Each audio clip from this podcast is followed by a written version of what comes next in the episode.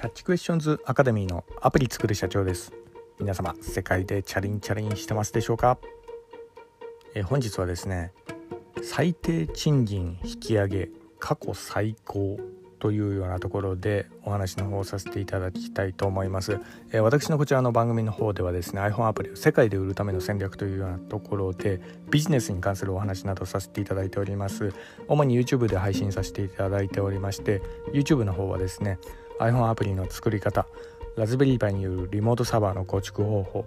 仮想通貨のマイニングなどちょっと専門的なお話などをさせていただいております、えー、こういったお話がお好みというような方いらっしゃいましたら YouTube の説明欄の方に行っていただきますと、えー、お好みのお好みの、えー、番組リストの URL 貼ってありますんで、えー、ぜひよろしくお願いいたします。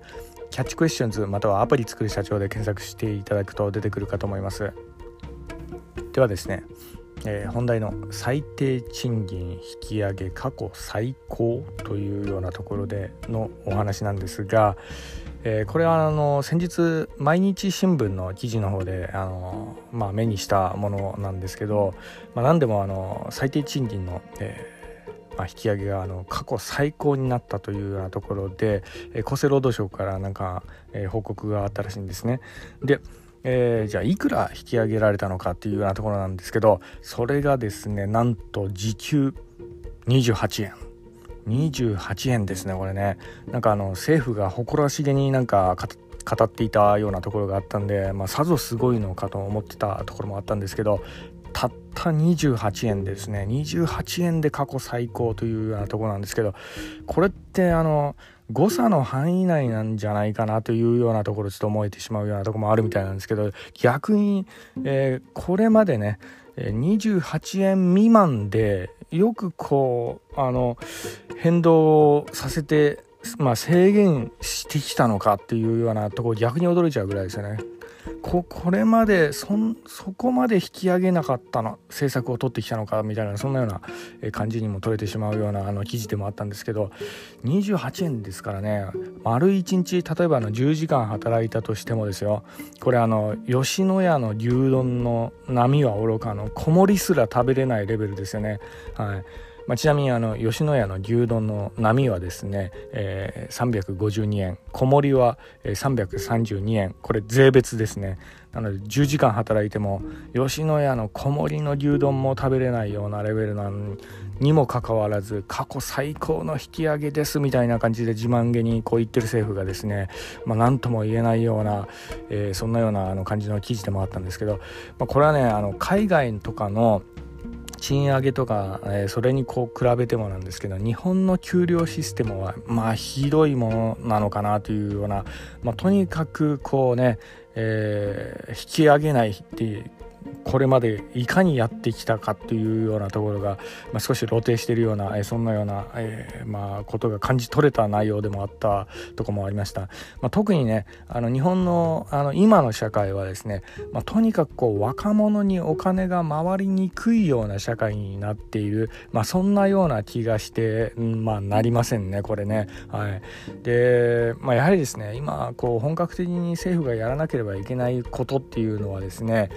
やっぱあのこの賃上げもそうなんですけど、まあ、例えばの社会保険とかそれから年金をこういかにこう軽減するかというような処置ですよね。そこをまず集中的にやらないと本当こう日本がこう回らなくなってくるんじゃないかなというようなところで、まあ、特にねあの少子高齢化に伴ってですね特に若者の負担が集中している世の中こういった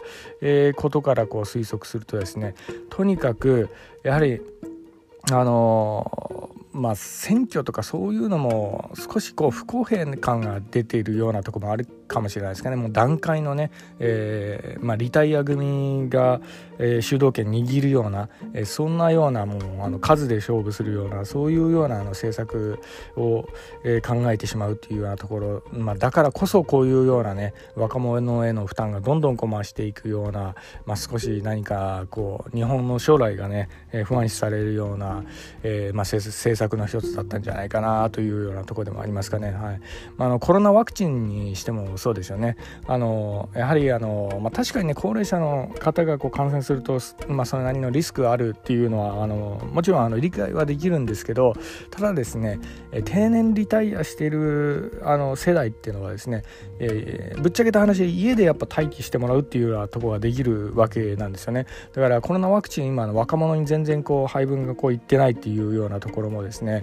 えー、これもちょっとどうなのかなっていうようなところも私ちょっと思うところもあります、え、特にね外で接客とか対面で働けな働かなければいけないような世代がですね、え、全然ワクチンがこう回っていないというような現状で、えーまあ、特にあの40代以下の世代ですよね、えー、これあの今あのワクチンとかそういったものが今欠品しているような状況で十分に、えー、コロナワクチンの接種ができていないというような状況があったりだとかこの労働者層ですよね。ここが、えー、やはりある程度あの、まあ、こういった